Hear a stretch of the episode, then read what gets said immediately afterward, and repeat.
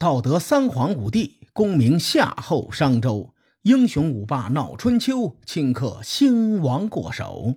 青史几行名姓，北邙无数荒丘。前人种地，后人收，说甚龙争虎斗？上期节目咱们说完了白举之战的过程，今天咱们来对这场战争做一个复盘。罗坤与张永先先生合著的《中国军事通史》评价了公元前五百零六年的这场白举之战，说这是自商周以来中国规模最大、战场最多、战线最长的战争。纵观整个春秋的军事史啊，白举之战都是排名第一的经典战例。我们复盘白举之战后，不难发现。它是中国军事史上前所未有的大范围、深远奇袭作战。放眼整个春秋，四个一流强国晋、楚、齐、秦，谁也想象不到，在短短的一个多月的时间里，吴国能够千里奔袭，以三万兵力以弱胜强，横扫二十万楚国的强兵。在这一战中啊。吴国将孙武的军事思想发挥到了极致，全方位、综合性的运用了《孙子兵法》的核心思想。你比如“出奇制胜”“兵贵神速”“避实就虚”“未战先胜”“因粮于敌”，在白驹之战中那都有体现。我们作为两千年后的人呐，见识了太多的经典战例。白举之战对我们的冲击不是很大，我们很难体会到这一战给当时的人们带来多大的冲击。我举个例子吧，在上个世纪的九十年代以前，我国还滞留在以人海战术为基础的军事思想中，在这个陈旧的观念下，我国的国防建设。本着质量不足、数量来凑的原则，艰难地为共和国遮风挡雨。结果，美国打了一场海湾战争，然后就没有然后了。美国在这场战争中表现出了全天候作战、海陆空联合作战的军事实力，对伊拉克实行了降维打击。海湾战争的战损比大概是一千比三左右。伊拉克死伤十万士兵，多国部队仅死伤几百人，其中美军阵亡不足两百人。当时咱们最乐观的军事爱好者都认为，如果美国要打我们，能将美国拖入治安战，那都算我们赢。海湾战争对世人的冲击和白举之战对春秋诸侯国的冲击差不多一个概念。白举之战颠覆了以往春秋战争的规则。咱们的节目呢，一直很强调礼乐制度，因为抓住礼乐制度，就抓住了春秋时代的价值观，能让我们更好的置身于那个时代，去理解那个时代的历史人物他们的所作所为。礼乐制度是一个庞杂的系统，其中军礼是最重要的组成部分。所谓“征伐自天子出”，这就是军礼的第一原则。随着时代的发展，齐桓公尊王攘夷，九合诸侯，始霸中原；周天子开始承认春秋霸主的地位，并且曾经册封晋国的国君为霸主。慢慢的呀，“征伐自天子出”有了进一步的发展，出现了系统的军礼。我们的学者根据史料和出土文献，尝试复原了当时的军礼，其中有几条啊，我跟大伙一说，哎，您就知道。第一，两国交战不斩来使。第二呢，开战前约好时间地点，摆明车马，不能搞偷袭。第三，开战之时必须要先击鼓。第四，战败的一方如果要逃，胜者。只能追五十步。第五，不能俘虏年纪太大或者太小的士兵。第六呢，就是发丧不祥，不能对有国丧的诸侯国发动战争。这些只是军礼的一个部分，因为年代久远，资料缺失，我们无法完全复原春秋军礼。但可以肯定的是，在春秋时期，如果谁不遵从，即使他取得了战争的胜利，那也是不义之事，没有资格做春秋霸主，并且其他的诸侯呢，也有权利联合起来讨伐他。此前有很多著名的战役都能够体现这个细节。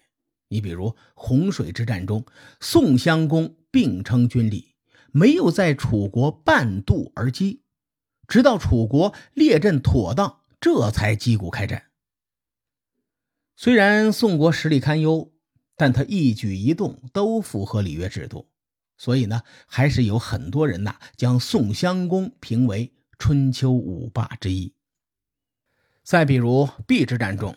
晋军逃跑的时候，战车陷在了泥泞中，楚军追兵出手拉了晋军一把。你看这个细节呀，它也是军力的体现。因此，尽管楚武王、楚文王、楚成王三个人在楚国崛起时立下了赫赫战功，都没能入选春秋五霸，而饮马黄河的楚庄王却成了公认的春秋霸主。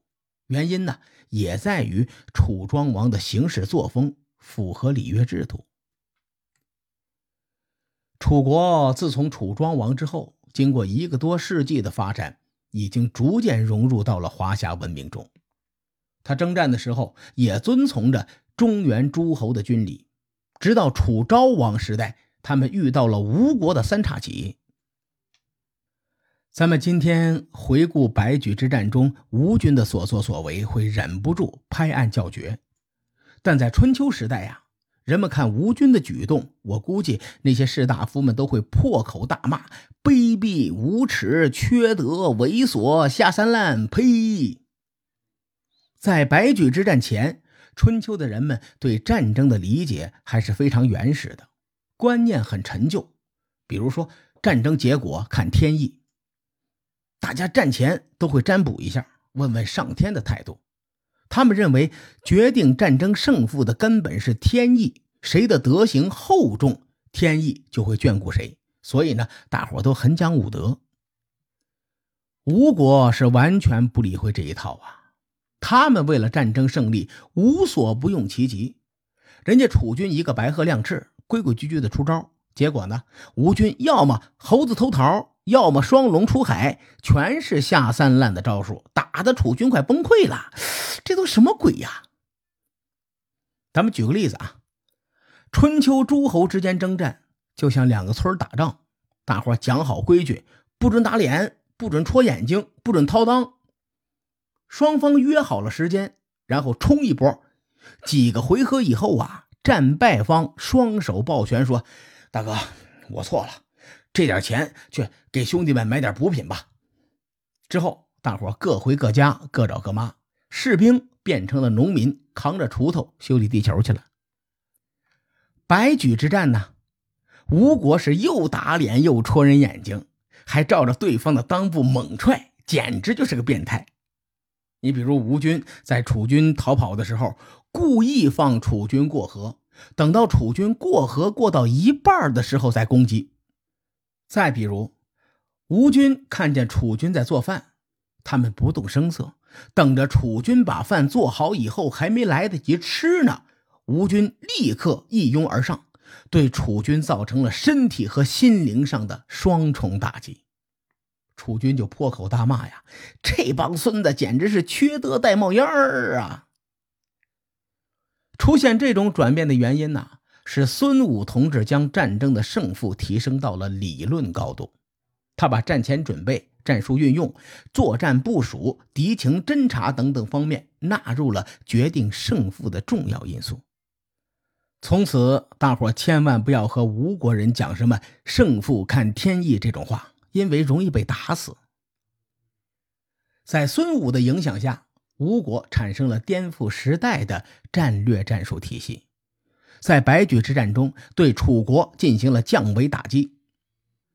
在战略上呢，吴国采用了分兵骚扰战术，小股部队高机动性快速穿插突袭，导致楚国不仅疲于奔命，还形成了吴国不会全面进攻的误判。在战术上，吴军采用深远奇袭的策略。他们先从楚国兵力最薄弱的东北方向插入，以高机动性扰乱楚国的战略部署，蚕食楚国的兵力。为了保持这个高机动性，吴军放弃了粮草辎重，采取了因粮于敌的策略。这个风格和我军截然不同啊！我军是不拿群众一针一线，吴军的风格是不留给群众一针一线。把饿了就抢，抢了就吃，吃了就跑的原则贯彻到底，对楚国的军民造成了严重的身心摧残，伤害性极大，侮辱性极强。列位，可能您对我说的这个高机动性没有太直观的感受，我把一些数据列出来，您看看。在公元前五百零六年的冬天，吴王阖闾率三万精兵从王城北上。之后，先抵达了蔡国的都城新蔡，这段路程呢，直线距离大概六百公里以上。从新蔡抵达汉水东岸，从汉水东岸再撤到大别山东路的白举，也就是今天湖北省的麻城，直线距离超过了两百公里。十一月十九日，吴军在白举击溃了楚军的主力，随后进行追击。十天后，也就是十一月二十八日，吴军抵达郢都。二十九日，攻破郢都。从白举到郢都，直线距离超过了三百五十公里。这三万人在大战后，平均一天行进三十五公里以上，同时还要完成对楚军残部的追击。另外，咱们满打满算两个月。在这两个月的时间里，吴军三万精兵迂回上千公里，其中既有水路又有陆路，这种机动性是春秋前所未有的。相比之下，楚军的机动性惨不忍睹啊！他们用以往的春秋战术面对吴军这种变态的高机动性，被对手降维打击，这也是很正常的。吴军除了在战略战术上占优势，白举之战中出现了两个不可控的变数，最终呢，还是都有利于吴军，而且放大了吴军取得的战果，这是很值得我们深思的。第一，楚军主帅令尹子长贪功冒进，改变了围攻计划，追击吴军。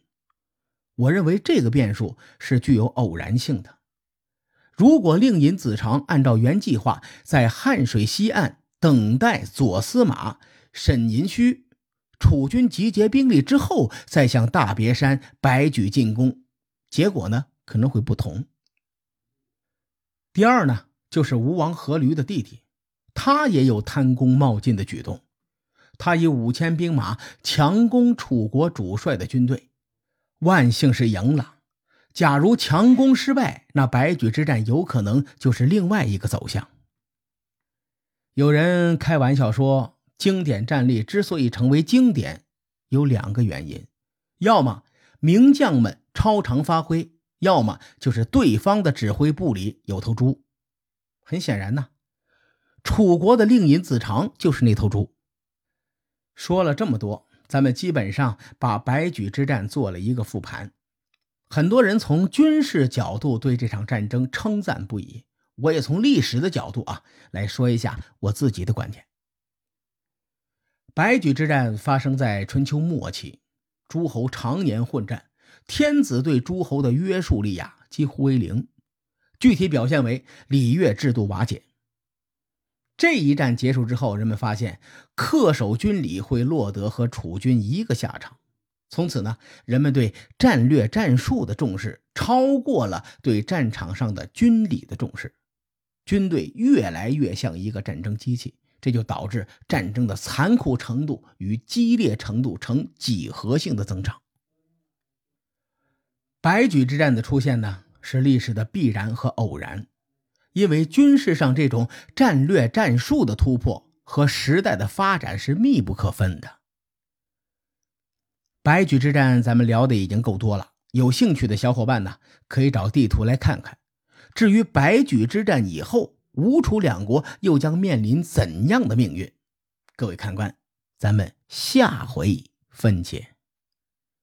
书海沉沉浮浮，千秋功过留与后人说。我是西域说书人介子先生。下期节目咱们继续聊春秋风雨。更多精彩内容，请搜索关注微信公众号“伯乐灯”，与更多听友交流互动。伯乐灯还将定期为粉丝发放福利。